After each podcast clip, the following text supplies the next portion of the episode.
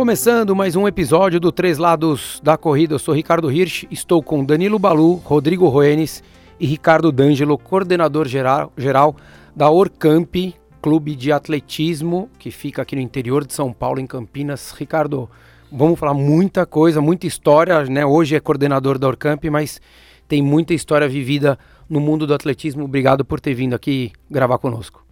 Boa tarde, Ricardo, Rodrigo, Danilo. Um prazer estar aqui, né? Obrigado pelo convite, obrigado pela oportunidade, né? Para poder falar de, da nossa paixão em comum, que é a corrida. Que legal. A gente fica, eu pelo menos fico lisonjeado de ter um, um profissional que viveu tanto no esporte, com tanta coisa legal. É, a gente falava aqui antes, que, você, que eu perguntei, poxa, como é que você quer que eu te apresente? Você falou, pô, sou professor, sou um monte de coisa tal. Dá uma, dá uma passada por cima da história do Ricardo D'Angelo é, é, para quem não conhece ou quem simplesmente só sabia, só ouviu ali no, nas notícias aparecendo uhum. seu nome? Bem, eu, eu tenho 58 anos, né? sou casado, tenho três filhos, eu sou natural de São Paulo. É, comecei, né, tomei contato com o esporte na escola. Né, tive um professor de educação física fantástico no coleginho estadual ali na, na no Paulo Sarazate, na, na Humberto Primo é, que depois ele veio a ser, ele já era um treinador de atletismo, né? depois ele foi, ele foi presidente da Federação Paulista, mas ele era o modelo, né? E não só eu, mas todos os meus amigos da turma lá, que eram apaixonados por futebol, mas ele dava aula de educação física, né? E eram assim 5 a 10 minutos do finalzinho da aula que ele dava um jogo, né? E não necessariamente era o futebol. Enfim, ele introduziu o atletismo para a gente, porque ele, ele era professor da, da Polícia Militar, né? Professor Sebastião Correia. E, e, foi ali que eu tomei o primeiro contato com, a, com o atletismo é, e com o esporte. Né? É, já jogava bola na rua, como qualquer moleque. Estou falando isso do começo dos anos 70, e final dos anos 60, começo dos anos 70, né? E, enfim, e me apaixonei pelo atletismo aí, né? Não foi é, na, na primeira experiência, porque esse professor né, ele fazia ele fazia umas corridas de rua no bairro né, que era algo fantástico né que eu acho que deveria até até atualmente deveriam se fazer isso né. E e ali aqueles que se destacavam nas corridas eram voltas no quarteirão assim como ele tinha como ele era da polícia militar ele tinha facilidade para para fechar as ruas essas coisas todas e ele separava alguns ali e levava lá na Polícia Militar, ali no, na, na Cruzeiro do Sul, né? Onde a gente tem hoje, tem até uma pista de atletismo ali, né?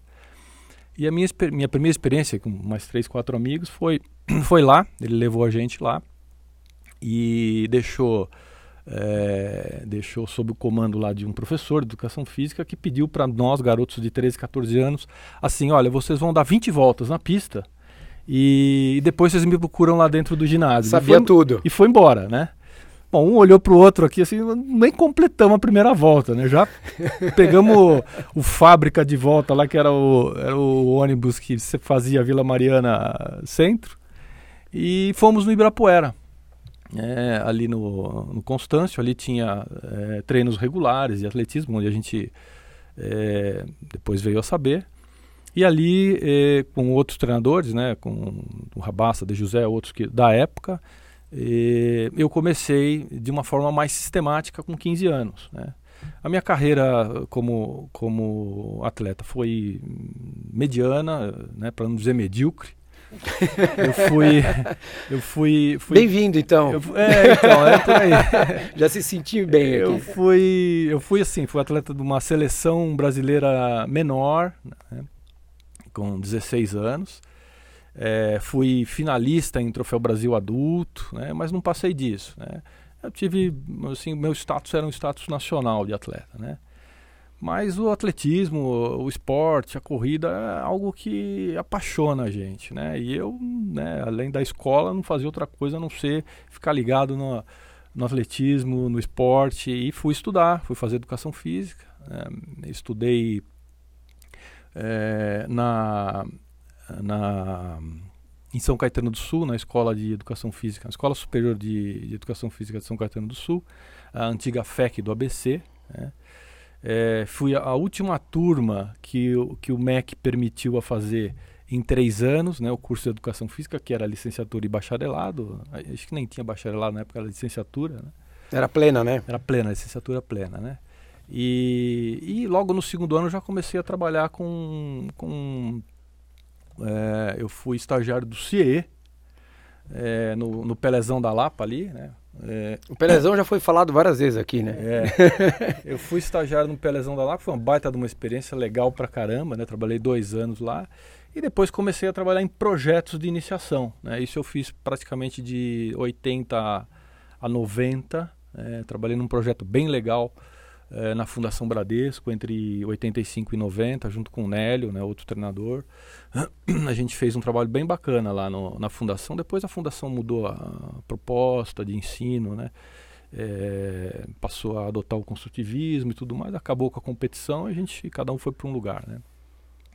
Eu, uh, nesse período, uh, eu tive uma oportunidade de trabalhar com, com basquete. Né? Trabalhei cinco anos como preparador físico de, do basquete profissional. Trabalhei dois anos na Pirelli um ano no Círio e dois anos na Telesp. Né? Trabalhei com treinadores como Claudio Mortari e com o Medalha. Que né? legal. E era uma época que o basquete vivia a grande fase é, no Brasil, e, né? E naquela época, assim, eh, a gente teve nos anos 80, assim, eh, os melhores eh, preparadores físicos das equipes de basquete, inclusive da seleção, eram treinadores de atletismo, né? Foi o Baldir Barbante, o Pedrão, né? o próprio De José, né? E eu acabei tendo essa oportunidade Tive uma carreirinha curta aí, mas foi uma experiência bem bacana. Mas nunca me desliguei dos, dos atletas é, de alto rendimento, que é, desses projetos de iniciação. Um deles é, era o Projeto Futuro, antigo Projeto Futuro, que hoje virou Centro de Excelência, enfim, tem outro nome, ali no Constâncio, né? e no qual eu tive a oportunidade de treinar alguns atletas que se destacaram, né? principalmente nas provas de fundo. Então, entre 80 e 91, eu tive alguns atletas, eh, particularmente de meio fundo e fundo, juvenis, que se destacaram, né? começaram a fazer resultados, foram às seleções, foram, ganharam medalhas em Pan-Americanos juvenis, né? mais com, com molecada.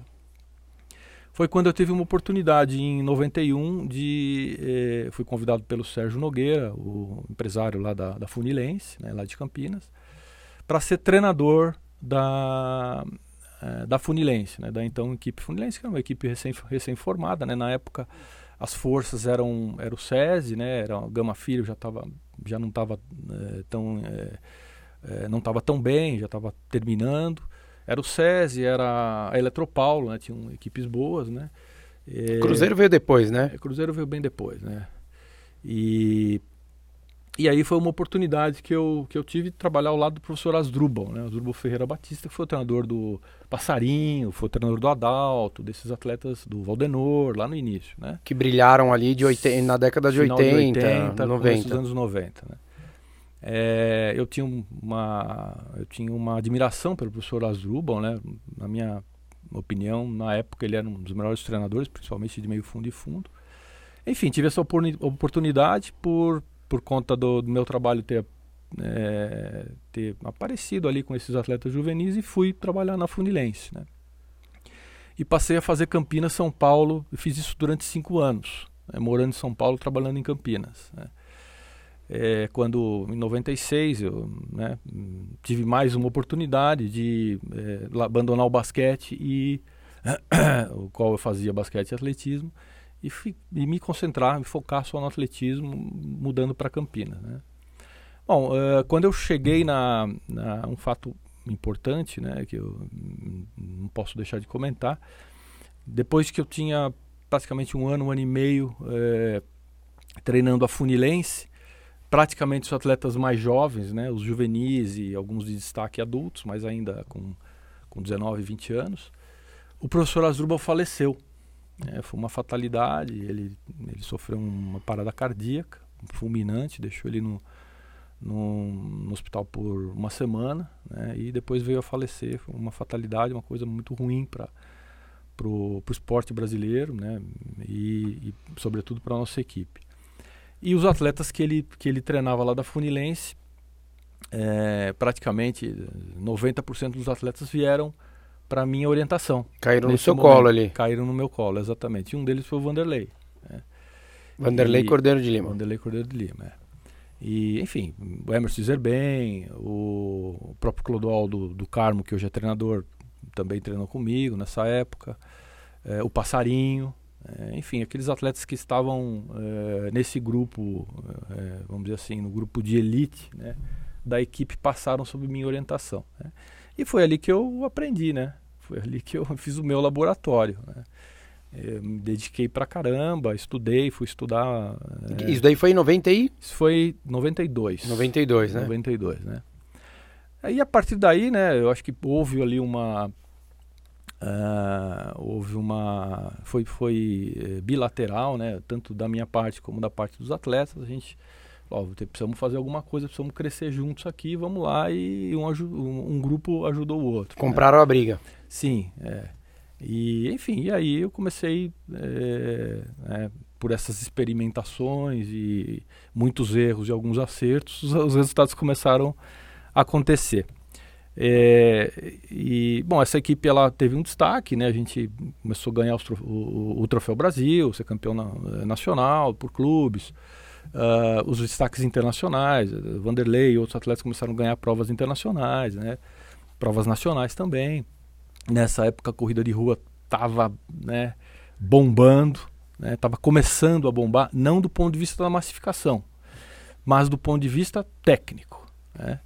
É, vocês podem aí. É, a massificação veio depois de 2000, né? Vi, isso, é, é, na minha visão, sim. É. Né? É, eu acho que ainda, até agora, a gente passa por esse processo de massificação. Né? E, bom, enfim, é, essa foi uma época que muitos atletas brilharam, né? Eu tive a oportunidade de treinar algumas seleções e tive a oportunidade também do, do Vanderlei fazer né, os resultados que fez, né? Ganhou medalhas em PAN, não só ele, outros atletas, os quais eu treinei. O Emerson ganhou São Silvestre em 97. É, são, enfim, várias histórias. É, quando, no começo dos anos 2000, a, a Funilense virou a, a BMF, à época. Né? A gente já tinha um patrocínio da BMF, que era um patrocínio indireto, né? mas a BMF entendeu que, que teria que ampliar o compromisso é, com, com, com o esporte, né? com o atletismo, o qual eles tinham, tinham, um projeto que começou lá em 88, que se chamava... É, se chamava Ouro Olímpico. Eles premiavam só as medalhas, os medalhistas. Né? Depois eh, fizeram um convênio com a Federação Paulista faziam patrocínio de alguns atletas só do atletismo. As premiações continuavam, né? E a, os diretores lá, depois dos anos 2000, entenderam que, que teriam que formar um clube né? para assumir eh, esse compromisso de, de fomento e desenvolvimento da, do atletismo de alto rendimento. Né? Foi quando, em 2002, nasceu a BMF. Né? Eu já era treinador da Funilense, passei a ser treinador da BMF. Né? Uh, e, e, fiquei até o final, até 2017. Quando 15 anos, né, de BMF, né? 15 anos de BMF e, e a gente nesses 15 anos teve, teve um, um, baita de um sucesso, né? Foi um... Hoje a gente comenta lá entre nós, treinadores que já estavam no projeto e hoje não estão mais, né? não, não existe mais, né? Que a gente estava no paraíso e não sabia, porque era um projeto que reunia, assim, é, todas as melhores condições para se desenvolver tanto do, do, ponto de vista do atleta como do treinador, né? Enfim, era um projeto muito bem montado, é, dirigido por pessoas altamente capacitadas. Né? Em, to, em todas as áreas, né? Não era, só, não era só o treinador. Não, não, era, um, era, um, projeto completo. Hoje, hoje é, é, acho até que a gente vai discutir isso aqui é, é mais para frente, mas hoje os projetos eles, eles parecem mais com patrocínio, não com projetos. Né? E, e lá não, lá a gente tinha um projeto. Né? Foi investido num centro de treinamento, construído uma pista sintética. A, empresa gastou 20 milhões de reais. Né? A, a, equipe custava 9 milhões de reais por, por ano. Né? E, enfim, foi um projeto que teve um baita de um sucesso. E eu estive eh, boa parte do boa parte do tempo estive na coordenação técnica desse projeto, né? participei de tudo. É, lamento muito né, o, o, término desse, desse projeto, até hoje a gente lamenta. E, enfim, é, e, e, por outro lado, é, paralelo a isso, né, vou voltar lá em 1997, nesse momento que eu me mudei para Campinas. nós montamos um projeto paralelo, que é o projeto do Orcamp. Né? Uh, a Orcamp nasceu assim, é, precisamos ter um clube de entrada para a BMF, né? Para então Funilense e, e, depois passou a ser passou a ser para a BMF, né? Então a gente precisa de um clube que, que a gente possa trazer a molecada, formar, é, revelar talento, desenvolver e a hora que ele atingir um, um, um nível de, de equipe de cima, né? É, a gente promove, né? Ou então a gente cumpre lá com o papel social da, do projeto e a Urcamp nasceu assim. E gerava e... até, eu lembro no finzinho ali da, da BMF, eles, muitos deles treinavam até aqui em São Paulo, em São Caetano, né? Na, na, ali no centro de treinamento. Alguns dessa, dessa molecada também, não tava lá com vocês? Sim, a gente, a gente eh, depois, assim, o projeto do Orcamp acabou crescendo, né? É, acabou crescendo e, é, enfim, não, até o final dos anos 2000, ele, ele ainda tinha, uma, um, ele tinha um orçamento discreto. Mas com, com a, as leis de incentivo, né, nas quais a gente se vale até hoje, né, praticamente 80% do, do nosso orçamento lá é oriundo de, de, leis, né, tanto a paulista como, como a federal de incentivo. É, a partir de 2010, quando a gente começou a usar a lei, a, a equipe ganhou mais corpo, ganhou mais condições, né? E, e, e aí passou a ser para protagonista também, né? De 2010 para cá, apenas três equipes eh, se posicionaram entre o top 3 no campeonato de clubes nacional adulto, que foi a BMF, o Pinheiros e a Orcamp. Né? Mesmo a Orcamp eh, ainda sendo uma equipe de entrada para a B3, né? Para antiga BMF, é. antiga BMF. Né? É, bom, uh, em 2008 o Vanderlei ele se aposentou, né? E antes disso, né, logo, depois da medalha, a gente já começou o processo de transição de carreira dele. Né? E isso contemplava uh, um instituto, né, um Instituto Vanderlei Cordeiro de Lima, que nasceu no final de 2007, comecinho de, de 2008, é, eh, quando ele já ia se aposentar. Né? Ele se aposentou ao final de 2008. E, bom, uh, por que, que a gente fez lá? Por que a gente não aproveitou o Orcamp? E, bom, enfim, a gente montou duas associações, são dois CNPJs diferentes. São duas, uh, duas entidades privadas sem fins lucrativos que uh, hoje se complementam né, numa, numa, numa cadeia né, de identificação, revelação, detecção, desenvolvimento, formação e aperfeiçoamento de atletas. Né? Ou uh, de jovens né, que eventualmente se tem aptidão física vão para o alto rendimento e se não tem estão é, é, com todos aqueles valores olímpicos inseridos na sua formação e vão estudar, vão fazer, sei lá, vão ser médicos, engenheiros, é, enfim, trabalhar em qualquer outro lugar, né? Ser professor de educação física, que a maioria segue, né?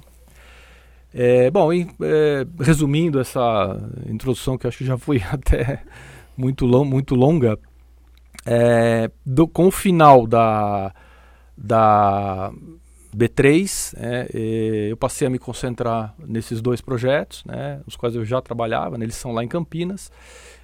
A gente tem muitas parcerias né, com patrocinadores, né, com entidades públicas. Né, pode falar se quiser, aqui está liberado, pode falar patrocinador que quiser. é, não, a gente tem lá um relacionamento muito bom com as empresas locais lá que, que aportam recursos nos nossos projetos. Um, uma é a Unimed, né, a gente está com a Unimed uh, mais de 20 anos, a Unimed está com a gente desde o começo lá no Orcamp, né, é a Unimed Campinas. Né. A CPFL, a gente tem um, uma que é a empresa de energia local, que tem um distribuidor de energia, que a gente tem um relacionamento super legal também, com a Samsung, uh, com a 3M, né? E agora estamos uh, conseguindo um apoio aí da Congás, é um apoio novo aí.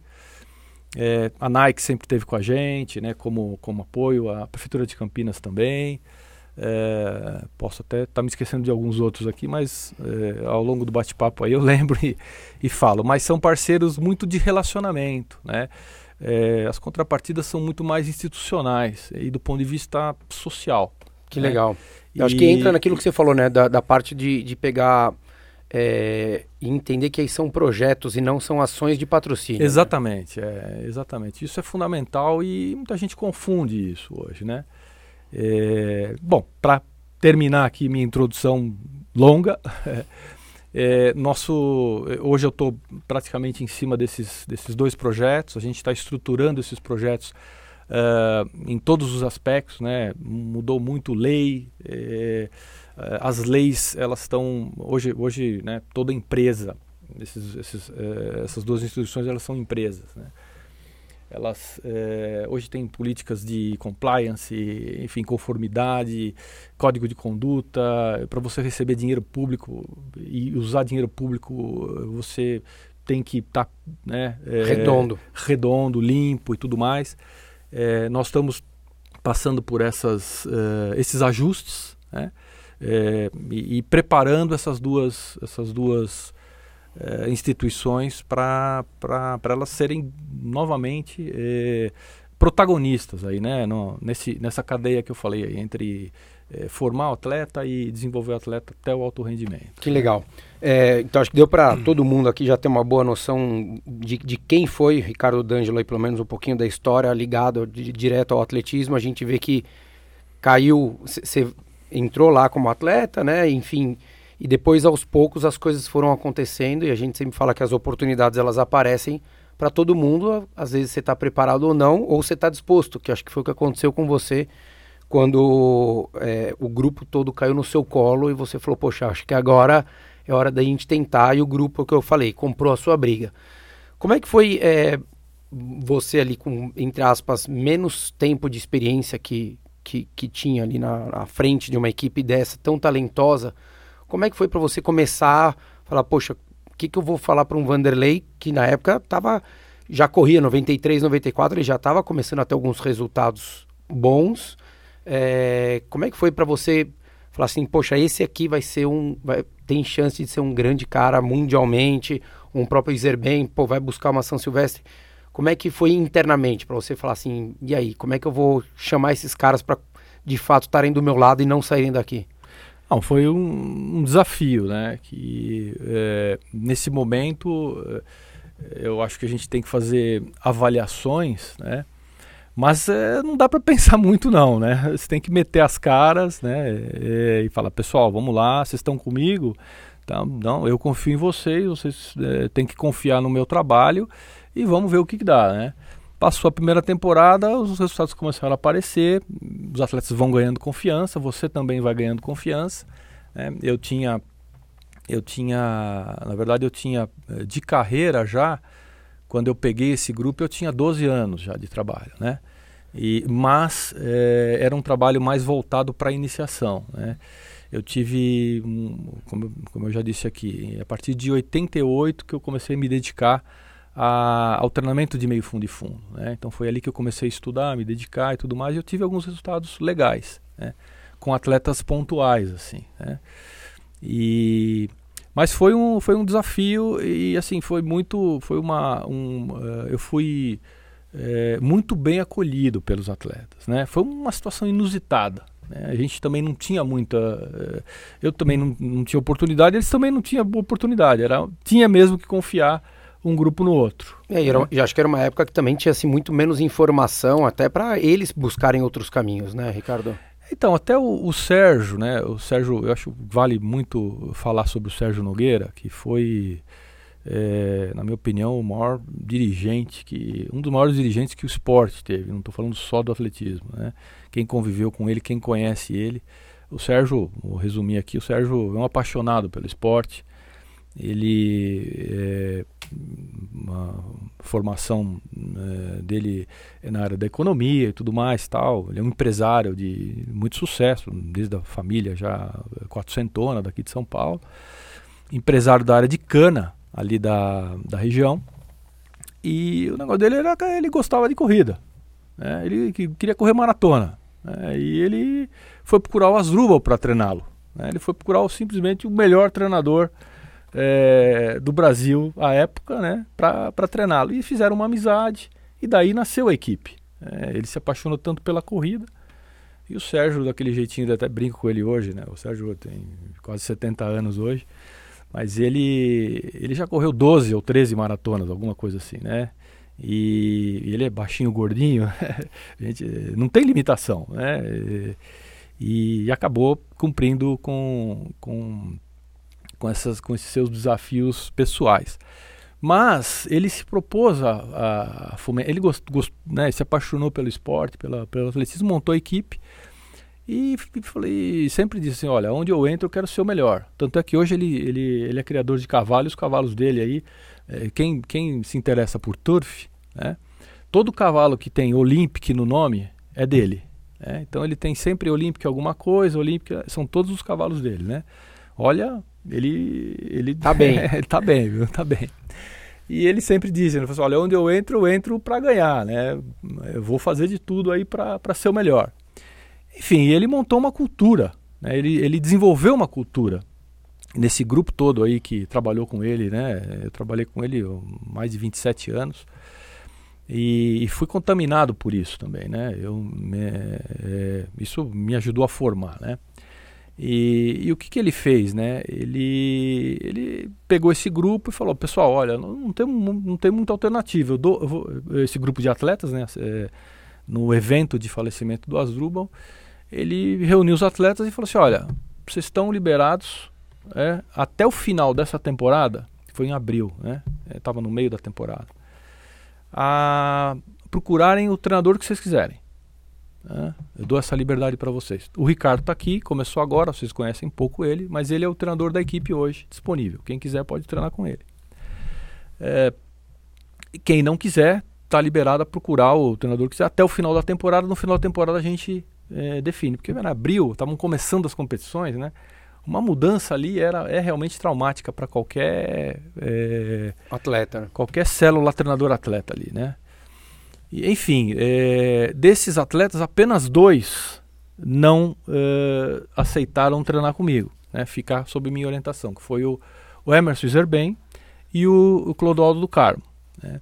O Clodoaldo foi treinar lá com o Luiz Alberto nos Estados Unidos e o Emerson foi treinar com o Adalto. Né. E enfim, assim a gente tocou. peguei outro grupo, né, é, como eu já disse aqui. É, me dediquei, enfim, metemos as caras lá juntos e acabou dando certo. Né?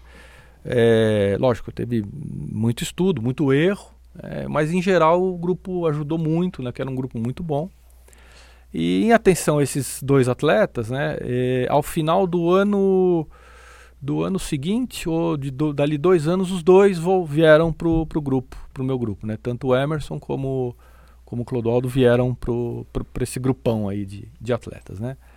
Então, olha, foi foi algo que é, desafiador, né? Uma experiência que né, é, foi causada por uma fatalidade, né? Mas é, era, era uma oportunidade, né?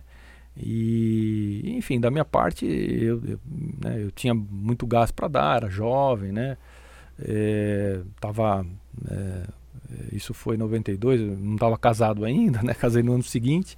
Então, é, enfim, né, tive o apoio de todo mundo ali, principalmente da minha família. E, e eu acho que deu certo.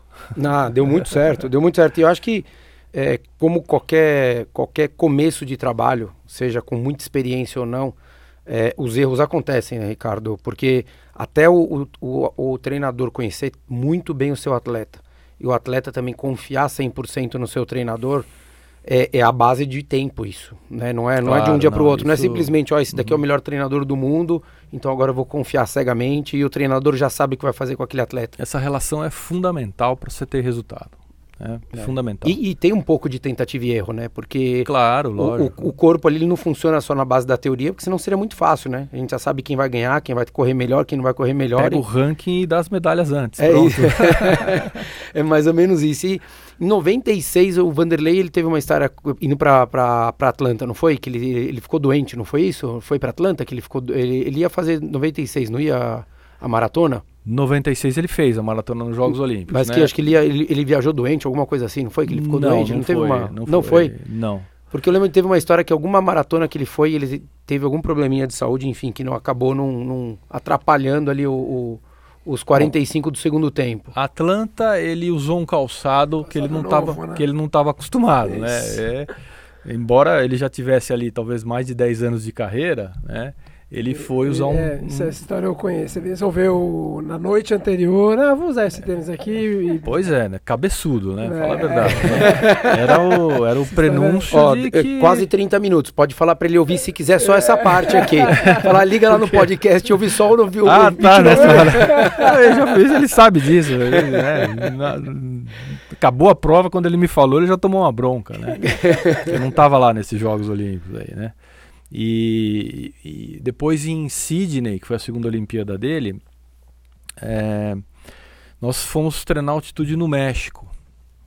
E, enfim, o treino estava indo muito bem. Tava, nós fomos lá para uma cidade chamada é, Santiago Tianguistengo, que era no interior de Toluca que é no interior da cidade do México. Né? Então vocês imaginam. É o interior do interior. Interior do interior. Então era uma, uma, uma, uma cabana. Uma cabana na montanha lá do, do, do Herman Silva, né? Ele tinha lá. Uh, ele, acho que ainda tem essas cabanas lá, que ele, ele treinava à época também, né? E fomos, foi lá o Vanderlei e o Osmiro, na época também, o Osmiro, maratonista que representou o Brasil. Ex-recordista brasileiro, né? Sim, Sul-americano, sul-americano. Foi, exatamente. É, foi um, acho que foi o primeiro homem a correr abaixo dos 10 no, no, no, Brasil, o Osmiro. É. Né?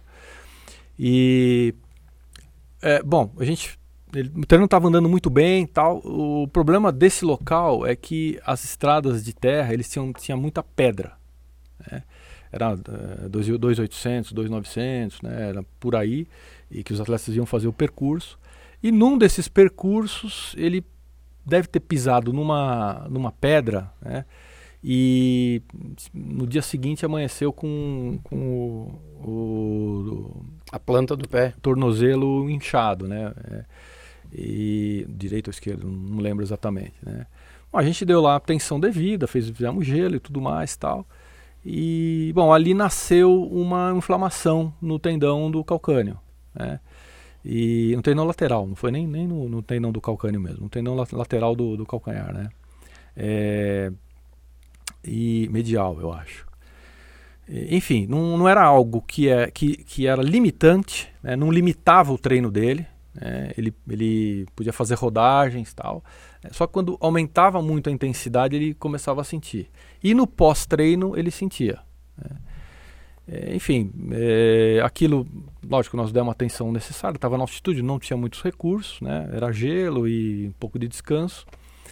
É, mas aquilo, nas últimas três semanas é, que precederam os Jogos Olímpicos, tirou muito treino dele. E ele chegou super bem lá, né?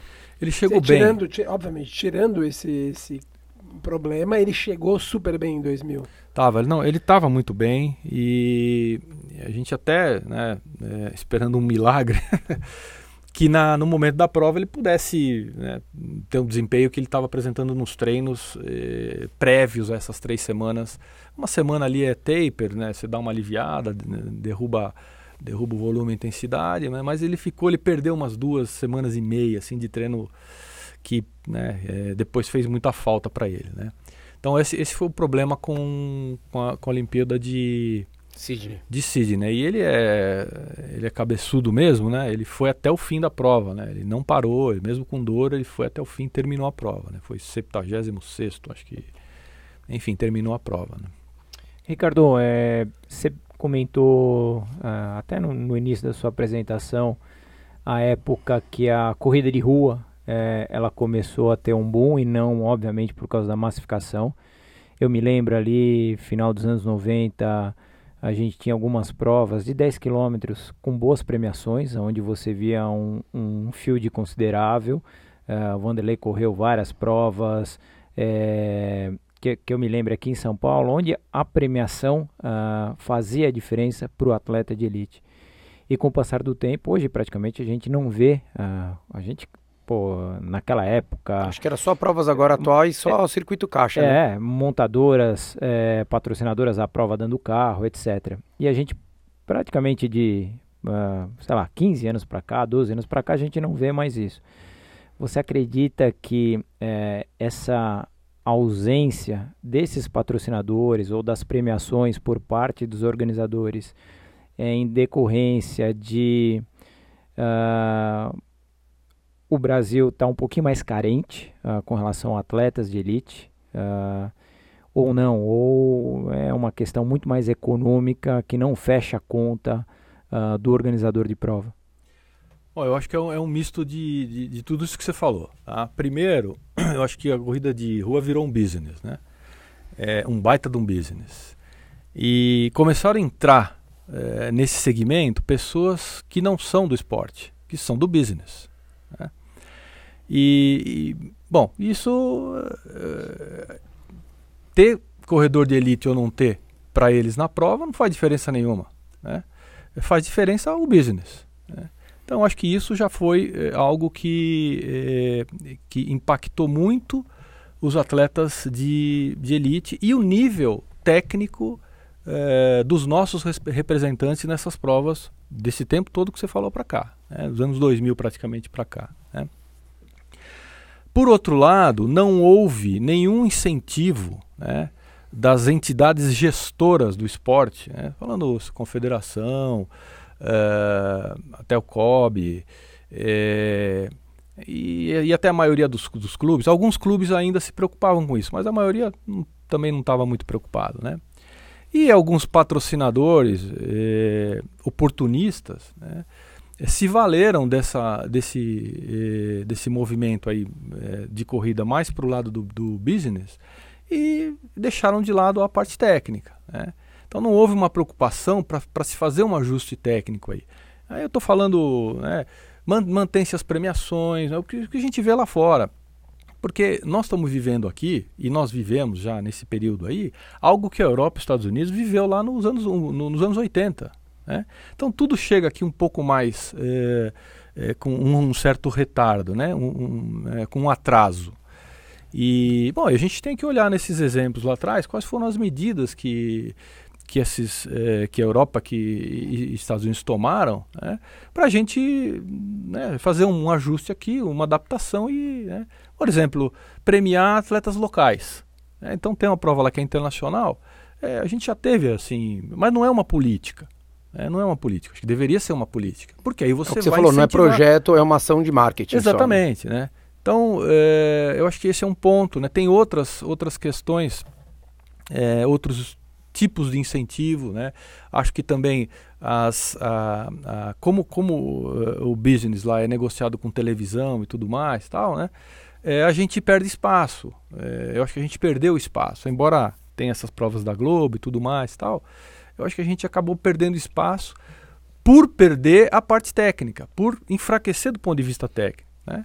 Então, eh, antes, eh, final dos anos 90, até os anos 2000 ali, quando o Marício ganhava, ganhou São Silvestre, né? pô, você tinha, você tinha um baita de um estímulo aí pro, pro povão ir pra rua assistir a prova, torcer e tudo mais tal. É, e acho hoje, que até pro próprio atleta brasileiro hoje, querer participar também, né? Hoje, é, eu até vi na, no, no, não sei se foi Facebook, Instagram ali, um, um, post do Ederson, que acabou de ganhar a, a Volta da Pampulha, né? Agradecendo o, o, o povo, falou, pô, foi, foi legal, obrigado aí, né? Nos últimos metros foi, foi decisiva a, o apoio do povo de Belo Horizonte e tal. Hoje o povo não sabe nem quem é, quem é brasileiro e quem não é, né? E então assim, eu acho que é um pouco de tudo, né?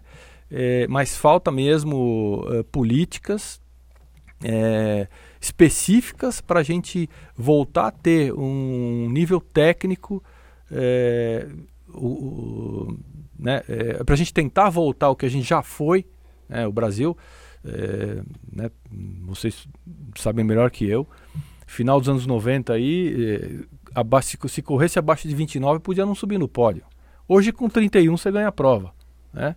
30, 30 altos você ganha a prova aí, ganha circuito caixa aí e faz 2, 3, 4, 5 mil reais por mês. Né? Então, para que, que eu vou treinar para correr 28? Se com 30, se eu treino para 30 e é, não sofro tanto e, e vivo assim. E pode fazer mais provas também, né? Porque daí também. E pode fazer mais provas, né? Tem um. Tem um, um, um, um aí uma crítica até que eu, inclusive, não, não vou fazer aqui, porque já fiz para a própria confederação, à época, né?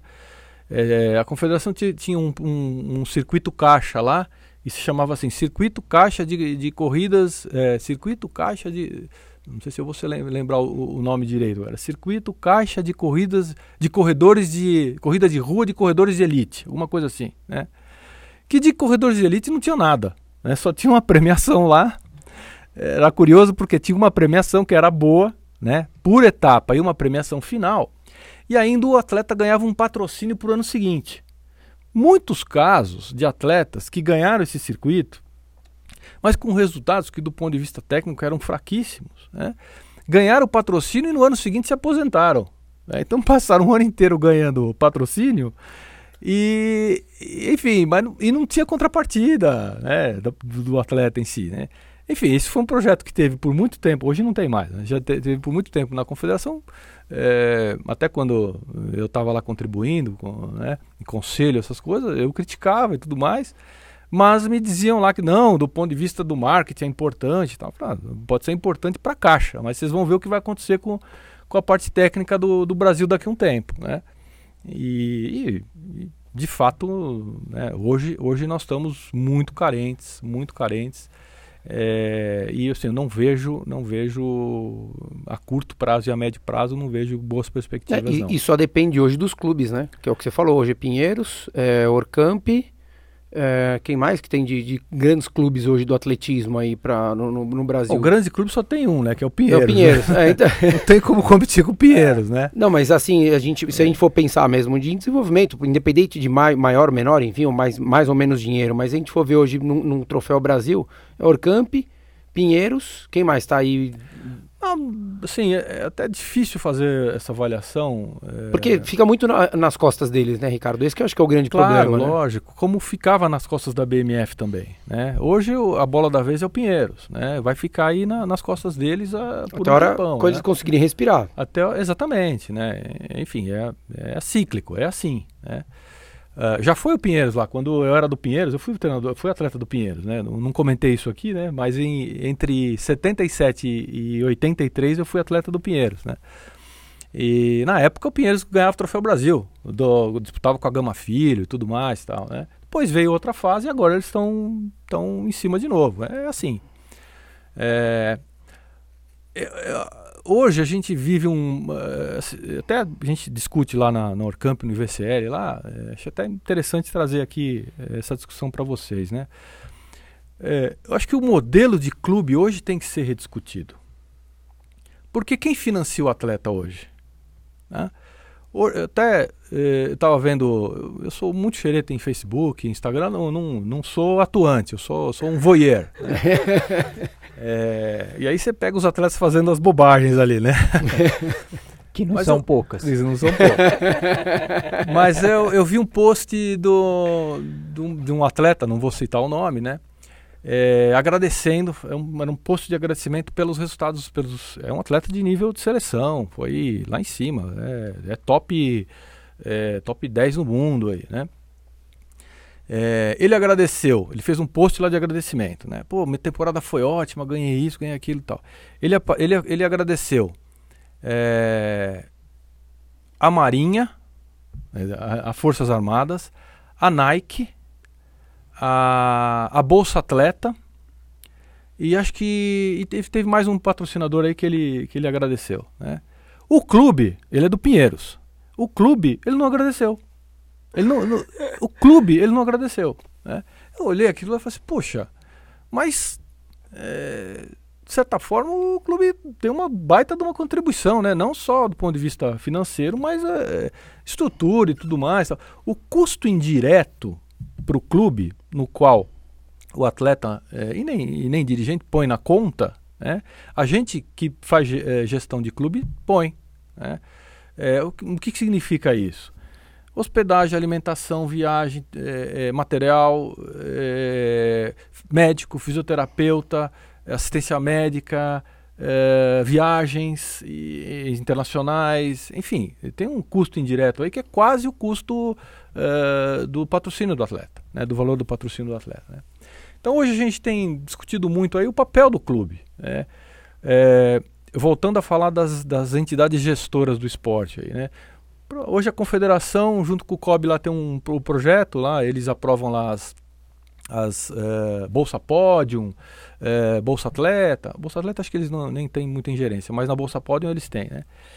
É, o que interessa para eles é medalha, eles pegam, pagam lá 15, é de, sei lá, de 5 a 15 mil reais os salários desses atletas e, e, pegam os atletas lá, fazem o que querem com os atletas, né? E, dão as diretrizes técnicas e tudo mais, junto aos treinadores. E o clube aí eh, perde a, a preponderância no, no, é, no processo, né? Então, eh, são muito, muito poucos hoje os clubes que tem essa cultura, né? Eu estou falando né, até por, por, propriedade, né, são poucos hoje os que têm, em esti estimular dentro do seu próprio projeto desenvolver o atleta. Né? E, e se não for feito assim, vai ser muito difícil da gente. Depender de política, política pública, esquece. Né? depender de política pública, né, assim como a gente vê em todos os outros países aí que, é, vamos dar o exemplo aqui dos Estados Unidos, né, se perguntar para mim, é, tudo bem, Estados Unidos não é muito parecido com, com, com o Brasil, mas é um exemplo. Uh, qual que é o programa uh, de detecção de talento dos americanos para qualquer esporte? É uma pergunta que eu faço. Ah, tem no high school já, já começa, na escola não, você já tem. Não existe. Ainda não, tem. Não, é, não, programa não tem. Não tem. O programa não tem. Você tem um ambiente competitivo. Não, eles tudo está baseado na escola. Tudo está baseado no processo da escola. Então é lá no, na escola elementar, depois no high school, depois no college, né? Eles têm uma estrutura educacional esportiva, né? Ah, o esporte é ali usado como, como uma baita de uma ferramenta de, form, de educacional, de formação, né? que naturalmente Uh, o, o, próprio sistema já é, revela você atleta. acaba selecionando é que você tem uma toda uma cultura um ambiente um ambiente competitivo lá e aqui no Brasil você você não tem nada assim é, quando você olha as confederações né, uma pergunta né, se você olha as confederações você vê um mercado de corrida de rua tão forte é, como que você enxerga um modelo que poderia ser voltado pro, pro para o futuro do, do, do atletismo, do mesmo. brasileiro. Como que é? É investir na escola. Eu acredito muito nisso, tá? Investir em escola. Eu, quando era moleque, tinha campeonatos é, escolares. Eu, eu sei que ainda tem, mas raríssimos, né? Minguados, tudo mais. Esse é um ponto que eu sempre acho que é, dá para melhorar muito. E outro é você tem corridas de rua, em que as federações e confederação não aproveitam é, desde estrutura e mesmo ajudando numa regulamentação, vamos, dizer assim, para aproveitar isso para gerar talentos. Assim, como, como que se enxerga? Espetacular sua, sua pergunta. Veja, é, hoje, posso falar seguramente isso, é, tanto a Federação Paulista de Atletismo como a própria confederação, elas, estão, elas são especialistas em dar permit. Né? É, eu nem sei quanto custa um permit, também não me interessa, mas eu sei que tem um resultado financeiro ali. E é nisso que eles se interessam. Tá? Eu vou uh, dar um exemplo aqui. Eu faço parte, eu sou, sou consultor num projeto lá no Chile. Né? Maratona de Santiago. Né? Vocês, não sei se já sim, participaram. Sim. Começo do ano. É um dos maiores eventos da América do Sul. Mais de 32 pessoas mais de, duas, mais de 32 mil pessoas participam da prova, é uma prova espetacular. Né? Eu tive uma experiência lá no Chile, eh, lá desde 2005, 2006, com o, então uh, presidente do, da Federação Chilena, Álvaro Gonzalez, um cara espetacular, é, do ponto de vista de visão, é, um entusiasta, foi corredor de 3 mil cobiçados, assim que nem a gente, medíocre. e depois foi é, hoje advogado e tudo mais. E, enfim, e eles lá montaram essa uma, uma corporação, chama Corporação Maratona de Santiago. É, e, e, eles sentaram lá, é um grupo de empresários e tal, falaram, pessoal, o que, que a gente pode fazer além da corrida? A gente tem um baita de um, de um business aqui, né, que é um, sei lá quanto movimenta lá, um, mais de um milhão de dólares lá. Uh, o que, que a gente pode fazer aqui? Não, vamos montar um apoio aos, aos atletas de meio fundo e fundo. Como é que a gente faz isso aqui? É. E aí o Álvaro, na época, me, isso foi em 2014, final de 14 para 15, ele me mostrou o projeto, falou assim, a gente quer que você trabalhe aqui com a gente é, porque a gente precisa de um treinador de fora aqui, porque os treinadores chilenos aqui são muito complicados. Não é só aí, mas. mas tudo bem, eu topo. Não é um privilégio só seu, não. não é um né? privilégio só de você. Mas eu topo. E estou com eles até hoje, né? A gente está trabalhando por ciclos. Essa é uma forma né, de você é, é, criar um vínculo com, com, essas, é, com essas empresas que exploram a corrida do ponto de vista do mercado né, para oferecerem uma contrapartida. Eu, fiquei, eu fico imaginando se cada um dos organizadores aqui, né, você pega a ESCOM, a do Paulo Carelli lá, Iguana. a Iguana, enfim, pega mais dois Vetor. ou três, se cada uma dessas, eh, dessas empresas aí montasse um grupinho de cinco, seis atletas, apoiasse. Lá a gente tem lá 10 atletas lá no Chile, né? Inclusive um deles ganhou medalha no Pan-Americano agora, no, no 5 mil, foi terceiro colocado no 5 mil. E que não precisa de muita coisa, o investimento não é, nossa, eh, do ponto de vista eh, eh, percentual, sei lá, é 0,000, é irrisório. é irrisório. Né? Quando você faz, tira a fatia lá da, da prova e investir nesse grupo. Né?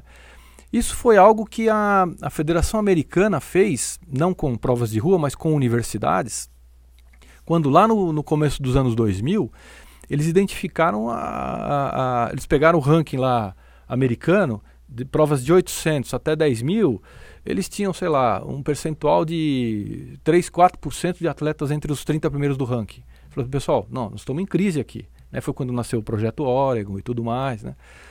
E, e, a, e a- e a Federação Americana fez algumas ações, eh, entre elas, eles foram nas universidades, onde tinha trabalhos de meio fundo e fundo, né? e fomentaram ali o treinador. Você, olha, uh, uh, você, ah, eu tenho um grupo aqui e tal, dentro da universidade. Né? Então, ó, você não quer treinar fulano de tal, fulano tal, e, fizeram núcleos ali. Né?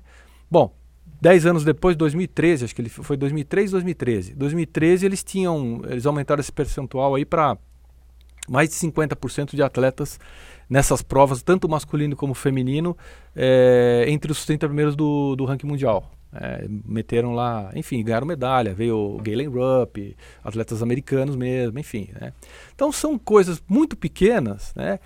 Eh, Que às e- vezes pode não sair um vencedor, um campeão, mas você vai fomentar para outra Claro, geração que vem atrás. claro. Veja essa, essa questão aí da, da é, aonde pode entrar a confederação ou, ou até é, a própria FPA é estabelecer algo junto às ó você tem o permit mas você tem sei lá é, Você tem que adotar dois atletas. dois atletas um atleta que seja no começo Cara, né? a última vez que eu participei desse tipo de relação, assim, a FPA pedia 3 mil pra ter o permit, É um absurdo, aparecia lá, é um não fazia nada, embora, não tinha a menor, não tinha a menor relação. Não. Você, você não sabe pra onde vai esses 3 mil reais, você não, você não vê nenhuma utilidade nesse dinheiro, porque como o Ricardo falou um tempo atrás, o business está olhando pro business. Não quer saber quem ganhou, se quem ganhou em 28 minutos ou 30 minutos. A ma- 99% dos corredores não estão ligando.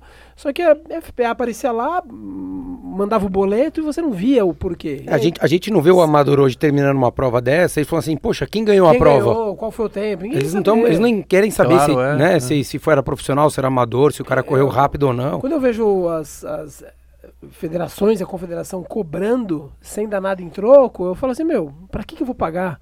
E aí você você se distancia, o que seria uma fonte de, de renda, mas não no sentido de dar dinheiro, no sentido de você ter recursos para promover o esporte, acaba se perdendo. Agora, você tem total razão, é isso aí. E, e- e só, só, só aqui nesse bate-papo a gente já, já arrumou umas três, quatro, uns três, quatro projetinhos aí. É, mas é isso mesmo. E eu acho que deve, deve doer no coração. Eu acho que para você que, que tá muito na linha de frente há muito tempo ali no, no atletismo mesmo, do- do- olhando pro, pro profissional, é ver as oportunidades se esvaindo, né, escorrendo pelas mãos, e ver oportunidades como nós tivemos Vanderlei e Marilson, aí num prazo de praticamente quatro anos, cinco anos que brilharam, porque o Vanderlei, aos olhos da mídia e dos corredores e das empresas, ele brilhou praticamente só em 2004, né? pro- Uhum, pro- claro. Tirando para quem vive e Sim, quem, quem, quem consome o atletismo. E o Marilson ganhou Nova York 2006 e 2008. Uhum. Então, a gente, se a gente pegar em quatro anos, nós tivemos um, um medalhista de bronze, quase ouro, né, em, em, em Atenas e depois ganhou duas vezes a maratona de Nova York. A gente teve aí quatro anos de muito exemplo para poder dar como a gente teve e também perdeu a oportunidade no tênis com o Gustavo Kirten, Claro, que ganhou o que é. ganhou e a gente vê que muito pouco foi feito e a Confederação de, de Tênis também passou por uma crise gigantesca. Como é que é você olhar assim ali no seu quintal de casa, né? Vanderlei, Marilson, teve Duda também, né? Bicampeão. Fabiana. É, Fabiana também bicampeã é, mundial os dois. A Fabiana, né? Um indoor e um outdoor. E o Duda Sim. os dois indoor. Como é que foi ver isso tudo assim? Você fala assim, cara, a gente tinha isso nas mãos. A gente teve uma Malra em 2008 também Sim, é. em Pequim. Como é que você vê o mercado que você ama, que você se dedicou, que a gente via que tinha potencial? Você tem o exemplo, porque a gente acredita que o exemplo é, é- é fundamental. Como é que, como é que foi para assimilar esse golpe? Porque para mim, é, um- para mim foi um golpe. Eu imagino como é que deve ter sido para você e todos dali do staff do, do, do atletismo nacional. Bom, nós tivemos, eh, até vou, vou falar assim, eh, a minha visão do, do esporte em geral, né? Não só do atletismo, mas nós tivemos duas oportunidades eh, em mudar a cultura do esporte brasileiro, né? Um foi no Pan-Americano, de 2007, no Rio. Eh, Eu lembro eh, de sentar na arquibancada com, ao lado de famílias, né? pai, mãe, dois filhos pequenos, né? cinco, seis anos, eh, que foram, que levaram os filhos para assistir atletismo. É, bom, isso não é comum para nós, né? Pode levar para o futebol, para o voleibol, para o basquete, mas para o atletismo não. né?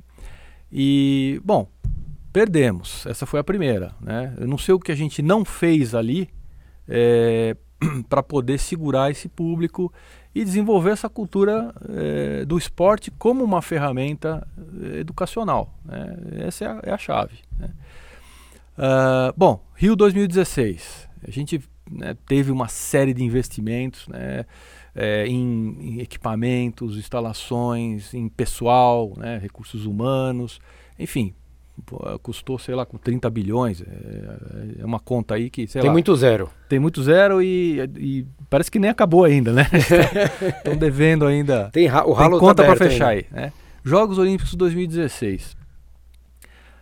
Rece- eh, a gente tem muito contato com manager, atleta internacional tal, né? E no, no pós-olímpico, eh, 2017, no final de 17, a gente recebeu lá na B3, a B3 ainda estava viva, a- um, um manager, né? um manager lá, de, de algum dos atletas, né? A gente trouxe ele, ela é uma moça, né? Trouxe ela para cá para visitar, visitou lá pista coberta da BMF, eh, a pista externa, o nosso centro de treinamento lá tal, pô, ficou maravilhada com, com tudo tal.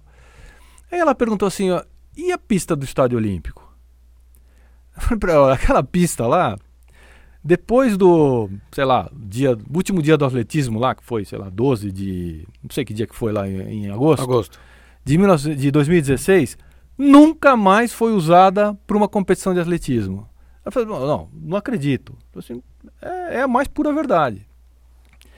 É, a- virou uma concessão lá para um clube de futebol e não tem mais competição lá, nem na pista interna, nem na pista externa. Atletismo esquece, não tem mais lá. É até difícil para você explicar para as pessoas É, 2007 foi assim também. 2007 ficou um tempão. é, Ficou. depois do não podia mais Sim, claro, pista. é. Era, era absurdo. Nós fomos ter um evento lá em 2009, que foi São o Troféu Brasil, anos. dois anos, né? Então, assim, o, o evento dos Jogos Olímpicos, eh, que eh, pô, foi o primeiro evento na América do Sul, foi altamente significativo. Os Jogos em si, eh, não sei se vocês tiveram eh, oportunidade, foi fantástico. A realização foi fantástica. Não, foi, eh, levei minha família, ah, funcionou tudo lá, Tudo muito, muito transporte, eh, enfim, Me- mesmo para ir acompanhar o atletismo, eu fui, eu tava no Leblon e quando eu. Assim, é longe, mas assim, tudo Foi, funcionou. não foi? per- Funcionou? Nossa, perfeito. Foi perfeito. Então, acabou os Jogos Olímpicos e falou, puxa, agora vai. né? E aí, e- Ricardo, aproveitando só esse gancho, você acreditava, você envolvido 100%, não no atletismo, mas no esporte, você acreditava que exista, é, iria existir um legado? Não, eu, eu, eu acreditava assim, hum, porque eh, foram desenvolvidas algumas políticas né, eh, de, de, de COB, né, de Comitê Olímpico do Brasil, ah, particularmente, de investimento né, em qualificação de, de eh, treinadores, né? uh, em equipamento, né? no, no pré no pré 2016 uh, e, e, nos atletas também, né? em projetos pontuais, nos quais eu até tive a oportunidade de, de participar. Né? Eu esperava sim em 2017 uma ressaca, que é natural, né? diminuir-se os investimentos, né? Uh, mas não desaparecerem completamente, né? que foi o que aconteceu. Né? É, mas, é, pensando assim, é, mais particularmente ainda, acabou um clube, passou um ano, acabou um clube no qual era o clube modelo. De, ali tinham, tinham duas medalhas olímpicas, no, no, no, durante o período de existência do clube, tinham duas medalhas olímpicas, sei lá quantas medalhas de, de Mundial Indoor, é, duas medalhas de Mundial Outdoor. Enfim, se pega as medalhas, ele faz um recorte ali, entra em qualquer quadro de país aí, a BMF entraria. Né? De Pan-Americano certamente entraria. Né? E, e aí acabou. É, isso, enfim, foi algo que assim, não, não, não, não, não tem como, não dá para acreditar, né? A gente viver essa ressaca, nós estamos vivendo isso agora, né? E o, que, e o que é mais lamentável ainda é que os dirigentes, né, em geral, político e até os dirigentes eh, esportivos aí, eh, não foram capazes de, de entender né, eh, essa mudança de cultura, né, o quanto isso é importante eh, para a gente é, ter uma sociedade melhor, do ponto de vista da saúde, da segurança, da educação. Mais né? educada, né? E educada em todos é. os aspectos, né? Então, assim, é, de fato é algo que né, decepciona muito a gente, né? Eu, particularmente, nós estamos tentando, como eu disse aqui na, na introdução, reestruturar né, para conseguir ganhar, é, reestruturar as, essas instituições é, nas quais eu, eu trabalho, para a gente é, ganhar confiança de novo né, ganha confiança de novo e, e assim poder tocar, desenvolver o trabalho, que eu acho que a gente tem muito, muito para dar ainda. Né? Você, você, eu confesso que sou bem pessimista com, com imagina, o futuro. Balu, da... imagina. Não, com o futuro do atletismo brasileiro, eu sou muito pessimista, é. muito, muito. E você, como que é? Como você vê o futuro do, do atletismo? Não só corridas de longa distância, que é né, mais a, a nossa praia, mas também de pista. Como que você vê os próximos anos? É, vão, ser, vão ser duros, com certeza, mas como você vê um futuro melhor? Ou ainda ou, ou esse, esse poço, Olha, eu, o fim eu, do poço tem subsolo. é. Não, eu, eu assim, eu sempre fui muito otimista, né? Mas ultimamente eu vou conversar com você que eu estou bem pessimista. é, uma, uma das razões é essa, essa falta de investimento e essa falta de visão é, esse, esse é um olhar prática, muito torto dos dirigentes hoje que é, hoje os dirigentes estão, preocupados em fechar a conta. Pro, é, projeto de desenvolvimento não tem. É, no esporte em geral, projeto de desenvolvimento não tem. A, a médio e longo prazo, que são os que a gente precisa. Então, quando você encerra um ciclo olímpico, né, e vê, eh, ou melhor, você não vê os investimentos eh, eh, direcionados para desenvolvimento, né, para mudança de cultura, que isso é coisa de médio e longo prazo, dá uma desanimada danada. Né? e eu, assim, esses resultados, agora vamos, vamos botar exemplo, que eu acho legal dar exemplo. Né? Vamos pegar o Darlan. Darlan é o melhor atleta do Brasil hoje. Hoje está lá Voando. no Rio Hoje está lá no Rio, vai receber o, o Prêmio Brasil Olímpico como melhor atleta do atletismo brasileiro, um dos melhores do mundo. Não ganhou a medalha no Mundial por, por ser, por, pelo evento ser é, sei lá, foi o. Foi, foi, foi, acho que foi o pódio mais forte dos últimos 20 foi, anos. Foi, ele, é. ele, ganha, ele era medalha de ouro nos Jogos Olímpicos com, com o quarto lugar lá, com Isso. a marca do quarto lugar. Né? Foi assim, um resultado excepcional. Né? Quem acompanhou a prova foram dois atletas com 22,90 e um com 22,91. E ele fez 22,53, alguma coisa assim. Que já quarto. é uma marca incrível, né? Não, essa Você marca falou. ele era campeão olímpico com é essa isso. marca. Né? Vamos pegar o Darlan. O Darlan nasceu lá atrás, cara. É, o projeto do Darlan nasceu há 10, 12 anos atrás. Né? Ele foi da Orcamp, ele foi da B3, né? Uh, e ele, lógico, ele vai dar resultado agora é, e boa parte desses atletas que hoje tem chance de ganhar medalha no. É, até, hoje tava, até hoje eu estava vendo uma, uma, revista lá da Confederação. São, foram sete os finalistas entre os oito no Mundial de Doha e quando, quando se considerar até os doze, tem mais dois. São, 7,9, né? No- no- Esses aí, teoricamente, são finalistas têm chance de medalha, né? É o Darlan, a Érica, é, o, revez- os oi- o- o revezamento. revezamento, né? Assim, tirando o revezamento, que a molecada é nova, o- os demais eh, são eh, frutos de trabalho, de projetos que nasceram há pelo menos 10 anos atrás, né? Os quais não foram renovados, não estão sendo renovados. Então eu acho que nós vamos ter muito sucesso em 2000, mas em 2024, e desculpa, Em em 2020. 20, eh, eu acho que nós vamos ter um, um sucesso legal em 20, mas em 24 e 28 nós vamos sofrer barbaramente aí uma uma uma recessão, Uma recessão de- grande. Que é, por falta mesmo de investimento de, de projetos a médio e longo prazo. Não estou falando agora, de, de 4, 5 anos É. Sim, atrás. é, o, né? o próprio Thiago Braz, que ganhou em 2016, ele estava lá na, na na- ainda O era Thiago. BMF desde 2010, 2011, alguma o coisa assim Thiago que ele estava pra lá. é 10, foi em 10, né? É, depois que ele foi é, vice-campeão do. Ou ele já era, acho que ele já era do projeto. É. Quando ele foi vice-campeão dos Jogos Olímpicos da Juventude. E tava né? ele, o Augusto e o Fábio, os Isso, três é, ali, né? É. Então, esse case da, do salto com vara é um case legal. É um case que é um baita de um exemplo, cara. Né? É, não sei se vocês conhecem, mas é, o Elson, todo mundo conhece o Elson, que é o treinador da Fabiana, ele foi atleta comigo lá no Pinheiros. Né? A gente tomava o fábrica junto lá, quando saía da- da- do treino na Faria Lima até a Vila Mariana lá. Só que ele é uns dois, dois anos, dois ou três anos mais novo que eu. Eu achei que ele ia falar que era mais velho, já ia dar. Eu tenho mais cabelo que ele, embora eu não tenha tanto. Ah, o Elson, eh, o Elson sempre, o Elson não nunca, nunca foi atleta do atletismo e ele não é treinador de atletismo. Ele foi atleta do salto com vara e ele é treinador de salto com vara, porque essa é uma tribo completamente diferente. né? Pode conversar qualquer outra prova com ele que ele não entende nada. Ele mesmo fala isso. né?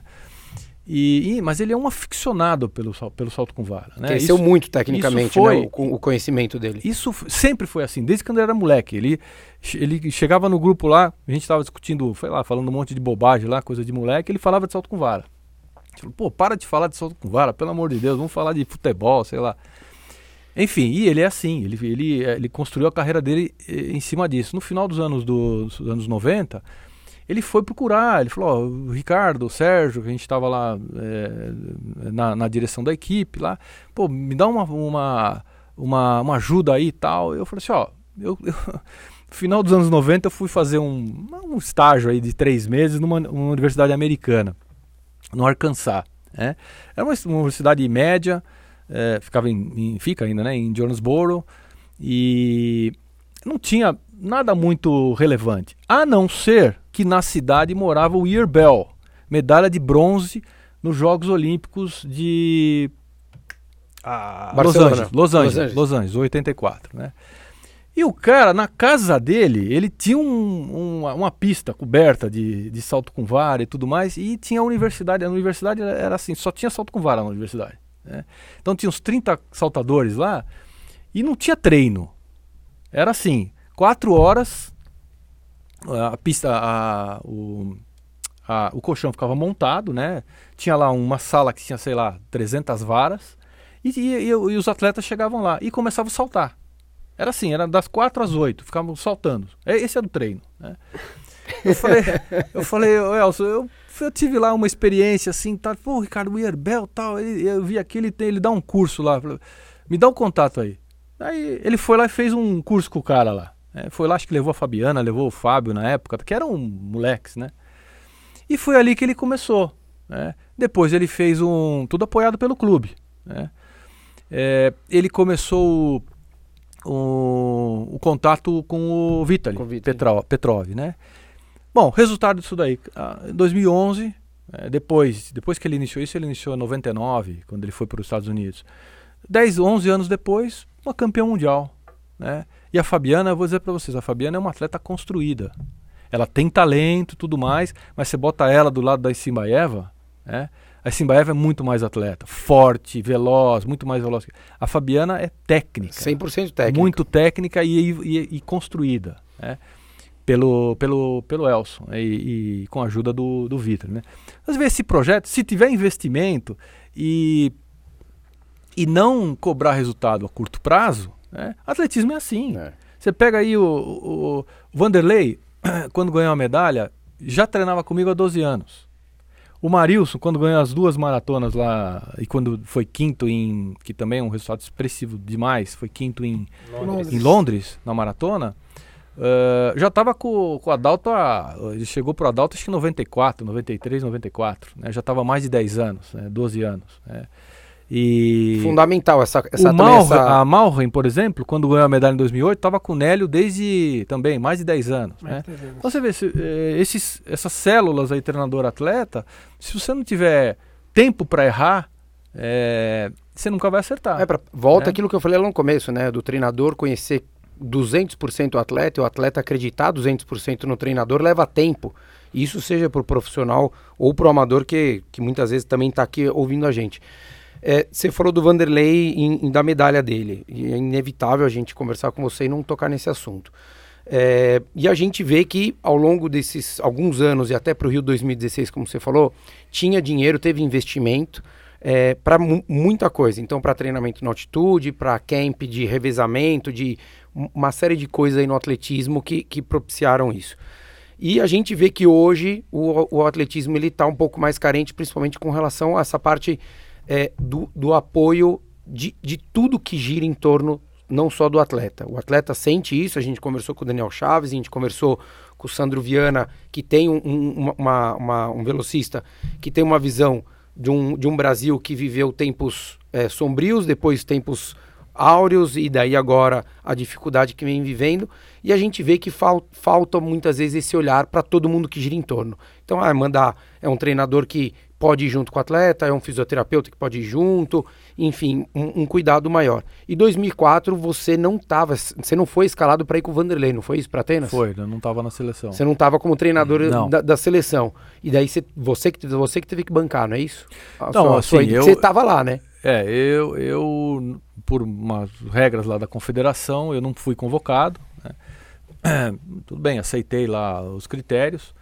E, e a confederação me deu uma passagem. né? Eu falei, olha, eh, eu vou buscar aí recursos para tentar ir. E, e fui pedindo, né? Eh, Pedi na confederação, pedi no clube. E aí eu, o Gesta, né? Até devo muito, eh, eh, particularmente a, a Olimpíada, ele né, entendeu minha, minha situação e falou, não, a confederação vai te dar a passagem. E a confederação me deu a passagem para Atenas e a BMF me deu a hospedagem. né? E o resto eu banquei. né? Mas eu não estava na, na seleção, né? eu estava fora da seleção. né?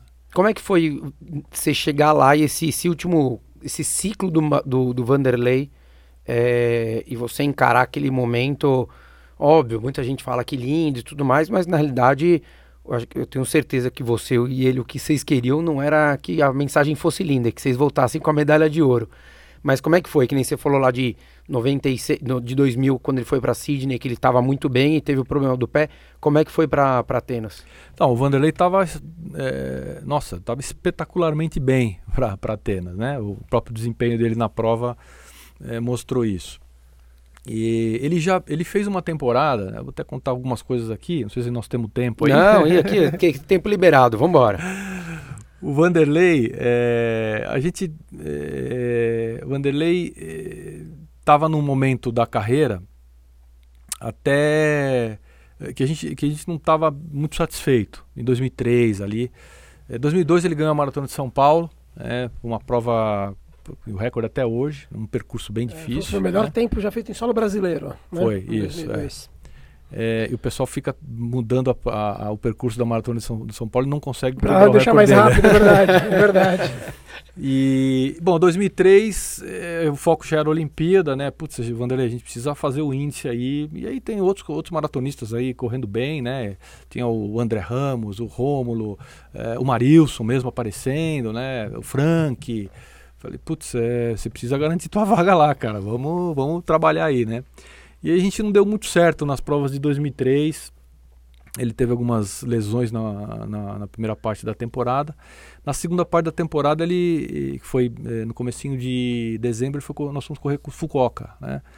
E ele correu 2:10:38. O André já tinha corrido, já estava valendo o prazo, né? O André tinha corrido acho que 2:09, alguma coisa. E putz, Vanderlei, você precisa você precisa, precisamos fazer alguma coisa aí para você, você desencantar e garantir sua vaga ali. Pra, ó, Olimpíada, cara. Ir para uma Olimpíada já é muito difícil. Ir para duas, então, né? É terrível, é muito mais difícil ainda. Você está com chance de ir para três, né? Vamos, vamos fazer a diferença dessa vez aí e tal. É, essa foi uma conversa que a gente até teve no pós-maratona lá em Fukuoka. Ele falou: Não, Ricardo, vamos.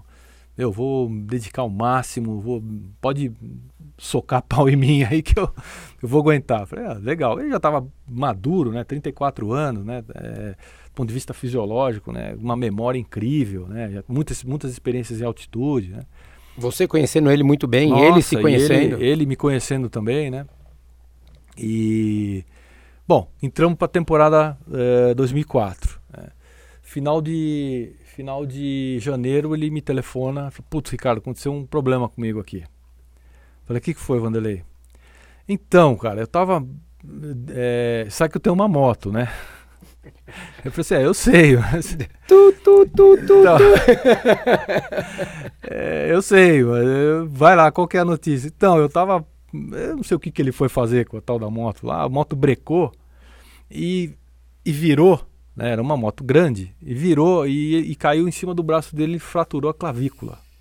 Isso foi no final de janeiro de 2004. Ele falou: Ó, tô ligando pra você aí, cara. Eu acho que. Né, tô Aze fora. Azedou. Cara. Azedou. Né? Eu falei: O que aconteceu? Ah, aconteceu isso, isso, isso, isso tal. Eu falei: Putz, cara. Né? Primeiro eu xinguei ele pra caramba, né? Falei: Pô, meu, você é que irresponsável tal. Mas tudo bem, vai, vamos lá. É, vem pra cá agora, imediatamente. Ele tava no Paraná, né? em Maringá. Falei, vem pra cá, vem pra Campinas aí imediatamente e vamos tratar isso aí. Bom, ele veio, é, foi ao médico, já tinha ido no médico lá, fiz o, o, os primeiros socorros lá, veio, é, botou uma imobilização ali, que era só o braço, né, não tem como engessar aqui, não sei se foi direita ou esquerda. E aí botei ele em piscina, é, é, bicicleta, musculação, ele não parou, ele não parou. Até ele começar a poder movimentar um pouco. Foi umas duas semanas e meia, assim, né? Aí com quatro semanas consolidou a, a, a, a fratura, mas com duas semanas e meia já começou a correr. Né, com braço só e tudo mais tal. E, e falei, olha, vamos, você tá... É, você... Ele não operou? Não, não, não, foi só... É, só repouso. Só repouso, né? Repouso não, praticamente imobilização, porque de repouso ele não teve nada, né? Era duas, três vezes por dia que ele ficava na piscina, bicicleta e tudo mais e, e peso. Bom, você está agendado para correr a maratona de Hamburgo. É, ele correu Hamburgo naquele ano. E era no finalzinho de abril. É, ele falou: a gente tem um tempo legal até lá. Né? Se você, fevereiro, aí, final de fevereiro já tiver legal, né? a gente já pode, em março, planejar altitude. Você vai para lá, mesmo com o braço é, com um braço só, nós, não é a perna, né? O, o, boa notícia é que não é a perna, é o braço. Então vamos lá. Ele falou: não, tudo bem, eu tô, eu tô conseguindo correr e tudo mais tal. Bom, vai para Hamburgo, ganha a prova com 2,939, já com o braço legal. Ele falou: ainda senti a prova, senti dor, mas tudo bem, deu legal tal, né? E ali ele ele deu meio que uma, uma desencantada assim, né? Ele falou: pô, eu acho que eu posso. Né? Eu acho que eu posso, né? Ele foi uma prova até curiosa que ele estava num grupo assim de uns 12 africanos, ele era o único que não era africano. E, e tinha um coelho, passou lá para uma 4 e 30, uma 4 e, era uma 4 e 30. E o coelho passou a, met, a metade da prova e foi embora. Abriu dois minutos, né? E eu estava na, na, moto ali e tal, e ele falava assim, que hora que eu saio? Eu falei, oh, tá bem, espera mais um pouco, né? Chegou lá no 34, ele saiu né? E deixou os, os, os, os dois para trás, né? tinham mais dois atletas com ele e tal. E aí no 37 ele pegou o coelho, o coelho já estava, né? Mastigado. Da, daquele jeito. ele pegou o coelho, ganhou a prova e, e botou ele, o 2-9 dele, botou ele na, em primeiro do ranking e falou: você garantiu a Olimpíada agora, agora vamos treinar para a Olimpíada, né? Você, o que já tinha de ruim para acontecer com você já aconteceu. Então vamos, vamos treinar para a Olimpíada, né? Aquele período preparatório foi super bom, ele, ele aproveitou bem essa primeira maratona, né, a, o treinamento dessa primeira maratona. Para vocês terem uma ideia, ele chegou a fazer né, nesse pré né, é, na altitude, né? Paipa tem 2.500 metros, né? Ele chegou a fazer lá em cima. É, isso três, quatro semanas antes da maratona. 3 de 5 mil, né? com um minuto de pausa na pista. 15.8, 15.8, 15.6. É, vocês é, sabem muito bem do que eu estou me referindo. Né? Ele chegou a fazer também na altitude 30 tiros de 400 com pausa de 25 segundos para 66, 67. Né? E os percursos, que foram os percursos que ele. Né, depois ele falava assim, Ricardo, eu ia para os percursos, cara, e na minha cabeça tava. Eu me colocava na prova, eu me colocava disputando com o Tergá, disputando com todos os melhores atletas, e eu acho que ele se preparou do ponto de vista mental muito bem. Né? E ele estava muito bem preparado, não só do ponto de vista físico, mas do ponto de vista mental. Uma né? maturidade muito grande ao longo dos anos é, para ganhar é, isso. Né? É. E a sacada dele foi na, na hora da prova. Né? Na hora da prova foi a, a grande sacada dele. A gente deu uma conversada, tal. Eu não estava na seleção, eu mandei um bilhete para ele, né? eu mandei uma carta para ele lá, mandei entregar. E na carta lá eu mais ou menos eu sou bastante metódico, tal, com ficar repassando é, tática, enfim, é, tudo que a gente tem que fazer, planejamento, plano A, plano B, tal. E ali, como ele já tinha corrido em Atenas antes, em, em 97 ele correu o Mundial de Atletismo lá em Atenas, o percurso era o mesmo. Saía de maratona, chegava no, Panathinaikos. Ele conhecia o percurso, né? E a gente sabia que entre o 25 e o 27 era meio que subindo assim, falou, ó, oh, cara, você tá forte, né? É, você tá é, resistente, você tá bem forte também, cê, e você so, sobe bem, Vanderlei sobe muito bem. Né? É, vamos tentar ali nesse, nesse momento aí, entre o 25 e 30, diminuir o grupo, pelo menos. Que aí você aumenta a tua chance, né? Porque vai estar tá fraco. Prova mais de 30 graus. É, era seco demais lá. E, e aí vai ter, sei lá, 30, 40 caras. Né? Tenta quebrar aí, diminuir para 10. Aí você tem mais chance lá na frente, né? Aí ele falou, não, beleza, Ricardo, vamos lá, vamos, vamos ver o que, que dá aí, né? E aí na prova, durante a prova, hum, se vocês assistirem a prova de novo, vocês vão notar. No quilômetro 10 sai um chinês, abre 100 metros assim, o grupo, ninguém se mexe. Né? Aí passou um, dois quilômetros, já pega, pegaram o chinês. Aí no, acho que no 15 saiu um sul-africano, né? é, também mesma coisa, o grupo, o grupo não se mexeu. Aí, depois de um, dois quilômetros, é, o grupo já chegou, né? Aí o Vanderlei falou assim, pô, cara, se eu sair, não vai vir ninguém atrás, né?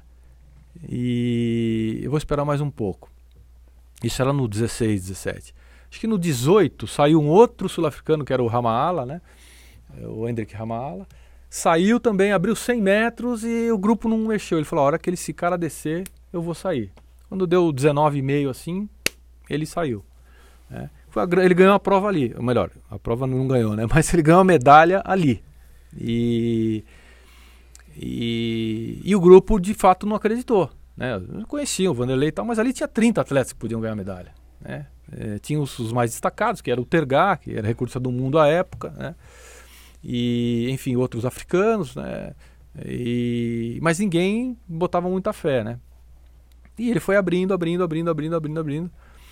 E, e aí depois a gente até é, conversando com os managers, né?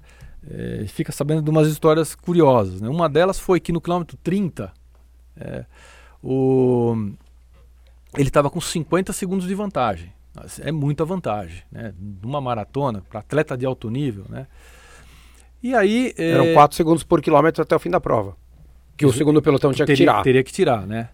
E, e ele bem, né, tranquilo, ali você via pela, pela fisionomia dele. Pela fisionomia dele, estava com um aspecto super, né, super bem, né? E aí ele passou, pegou a bebida dele e foi embora, né? E vinha o segundo grupo, era o Baldini, o Tergá e o Keflezig. Os três, o americano... O, é o MEB, é, né? Para os corredores de rua é o MEB. É o MEB, isso. O MEB, o... Tergá, Tergá e o, o, Baldini. o Baldini. Quando o Tergá... O, desculpa, quando o, o, o, e o MEB, ele, o MEB morou na Itália um tempo, fala italiano. Né? E quando eles passaram no quilômetro 30, é, eles foram pegar a bebida, tinha um treinador italiano que deu a bebida pro Baldini e falou assim: 50 segundos na frente. E aí o Baldini pegou e falou em italiano com o Meb. Com o Meb. Falou assim, pô, 50 segundos na frente? O que, que é isso? Ele falou, pô, tem um cara lá na frente, cara. Tem um brasileiro lá. Aí ele falou, sério? Quer dizer, eles não perceberam, né? O Tergá ficou meio. E foi ali que eles. Ele falou assim: um falou com o outro em italiano. Bom, tem, tem duas medalhas aqui só, cara. Nós precisamos, nós precisamos deixar uma aqui. Foi ali que eles quebraram o, o Tergá. O Tergá ficou ali. Né? Mas nesse, nesse movimento, né, de tão, o Maldino baita de um corredor espetacular, estava muito focado na prova e não percebeu que, que o Vanderlei tinha, tinha ido embora. Né? Então, naquele momento, uh, eles já estavam disputando a medalha de prata. Ali eles já estavam disputando a medalha de prata, não estavam disputando, não estavam mais pensando no ouro. Né?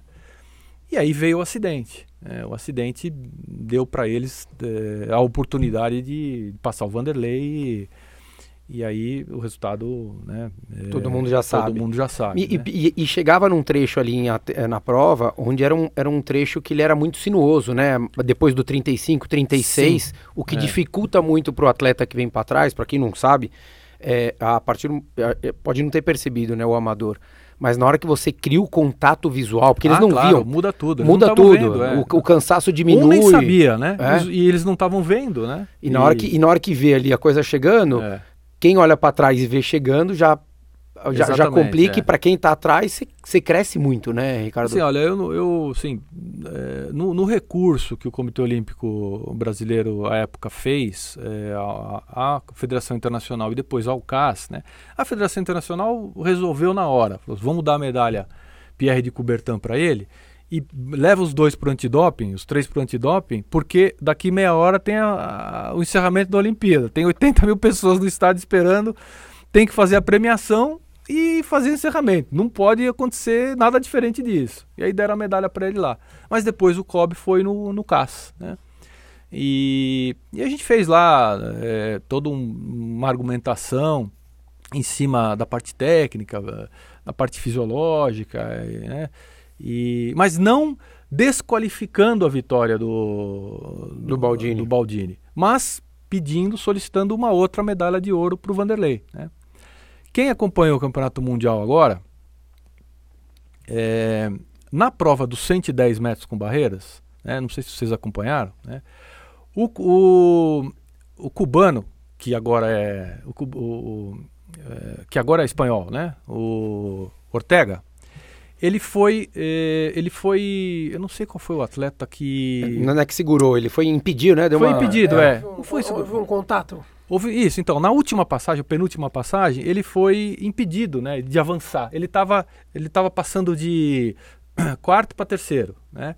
E aí um atleta da raia ao, ao, lado impediu ele de passar. O que, que fizeram? Deram uma medalha de terceiro colocado para ele, né? Era, era exatamente isso que deveriam ter feito com o Vanderlei. A, a, interpretação agora foi a interpretação corretíssima. Ele foi impedido de avançar. Né? É, bom, e E, e, nesse recurso, né, uh, até assim, quem fez a, uh, quem preparou lá a argumentação técnica, né, fui eu, né? E, e o Vanderlei correu uh, do 35 né, para o 40 com o acidente 15-15. Né? Então, eh, mesmo depois, o acidente foi no 36,5. Né? Durou assim aproximadamente uns 28 segundos entre entre os 20, desculpa, 22 segundos entre a parada e o, e o retorno, né? É, então assim, ele conseguiu voltar a correr quase 3 por mil depois da, daquela descarga adrenérgica e tudo mais. Parada né? brusca e tudo Parada mais. Parada brusca e tudo mais.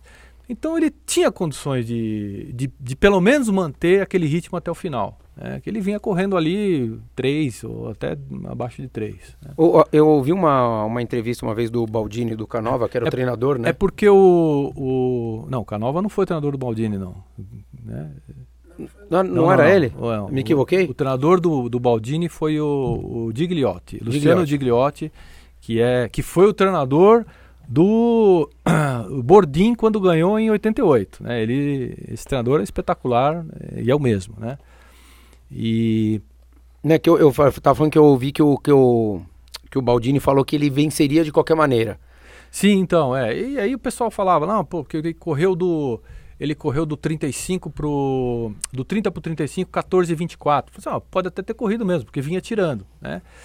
Mas o Vanderlei estava correndo já num ritmo. É, naquela passagem, a diferença, acho que tinha caído para 40 segundos, 38, 40 segundos, né? Estavam tirando, né? Agora ninguém vai saber se, se eles iam chegar, se o Vanderlei ia aguentar, né? Eu acho que ele estava treinado. Doeu pra, muito, Ricardo. Até para ah, doeu sim, viu? Eu estava na, eu tava num bar ao lado da, do Panathinaikos ali. Ele tava e... assistindo, não tava bebendo não, gente. Não, não, não, não tava assistindo. Mas começou logo depois, né? não, eu, eu, ali eu tava vendo a imagem que foi gerada para o mundo todo, né? E não sei se quem, se vocês assistiram, né? É, na hora corta. É, ele está correndo assim, né? Tá mostrando a imagem dele assim, entra uma propaganda, ele, ele faz assim e pum, corta, né? E aí eu olhei aquilo, achei estranho, eu conheço o atleta, né? Bom, a hora que passou a propaganda, quando voltou, o, o, uh, o cara que estava narrando lá já falou, olha, aconteceu alguma coisa assim, aí eles mostraram a imagem recuperada, né? Falei, putz, tá louco, agora, né? Puta de um trabalho aí de anos e anos e anos, o cara é, pronto para ganhar a medalha aí, agora vai, né? Nossa, foi uma decepção enorme. E aí eu saí da, eu estava na, na, é, Era uma avenida ali na entrada do Panathinaikos, de duas pistas. Eu estava numa esquina, ele saía da avenida e entrava já no estádio direto, né? E eu esperei um pouco mais a prova ali, até para ver como é que ele ia é, reagir. Ele reagiu bem, né? Ele voltou para a prova, né? Porque é, imaginava que até nem, nem fosse voltar. Ele voltou para a prova, foi ultrapassado e a minha, preocupação ele perdeu o terceiro lugar. Né? Porque quem vinha atrás era o Tergar. E eu até corri é, no sentido contrário à prova, assim, corri mais ou menos um quilômetro até vê-lo na passagem, né? Ele estava passando pelo outro lado da pista, mas aí ele já vinha em terceiro, assim, já, já controlando, já estava, já tinha, já estava olhando o John Brown lá, coitado do John Brown que tinha sido quarto em, em 2000, foi quarto em 2004 de novo, né? E que é um inglês. E aí ele estava já controlando, né? Falei, aí eu fiquei tranquilo, falei, pô, medalha na mão, Aí já tô, fiquei feliz de novo. É, são dois, são dois, são dois, dois momentos da minha vida que eu lembro certinho onde eu estava, que foi é, o 11 de setembro e foi o Vanderlei em 2004. Cara, eu, e onde você estava? Eu, eu, tava no, eu tava começando a namorar minha, minha atual esposa, é, atual e única que eu tive na vida, antes que ela ouça isso daqui, eu ficava uma, uma bronca depois. A gente estava assistindo na sala de TV. Ah. Fazia, acho que. Daí foi em, foi em agosto, não foi? 29 de agosto. 29 de agosto. Ah, eu comecei a namorar lá uhum. dia 31 de julho. Então, uhum. não tinha nem um mês de namoro, já coloquei ela pra assistir a maratona da Olimpíada. e eu lembro que foi uma coisa que. que cara, me, assim, perguntei se doeu, porque eu sempre gostei, já trabalhava com isso, com, com treinamento tudo. E foi uma coisa que eu fiquei assim, incrédulo. É... Inacreditável, né? É... Você conta isso para alguém, ah, não é possível, né? E assim, Jogos Olímpicos, até. Último até então, dia, né? A gente tava lá no. Eu tava sem credencial, cara. Bom, sem, sem credencial em Jogos Olímpicos, você fica totalmente fora de bem tudo. Bem-vindo, bem-vindo né? novamente. É, então, e aí. É... E a segurança na Grécia tava. Os caras, os seguranças truculentos, não tinha espaço para ninguém, né?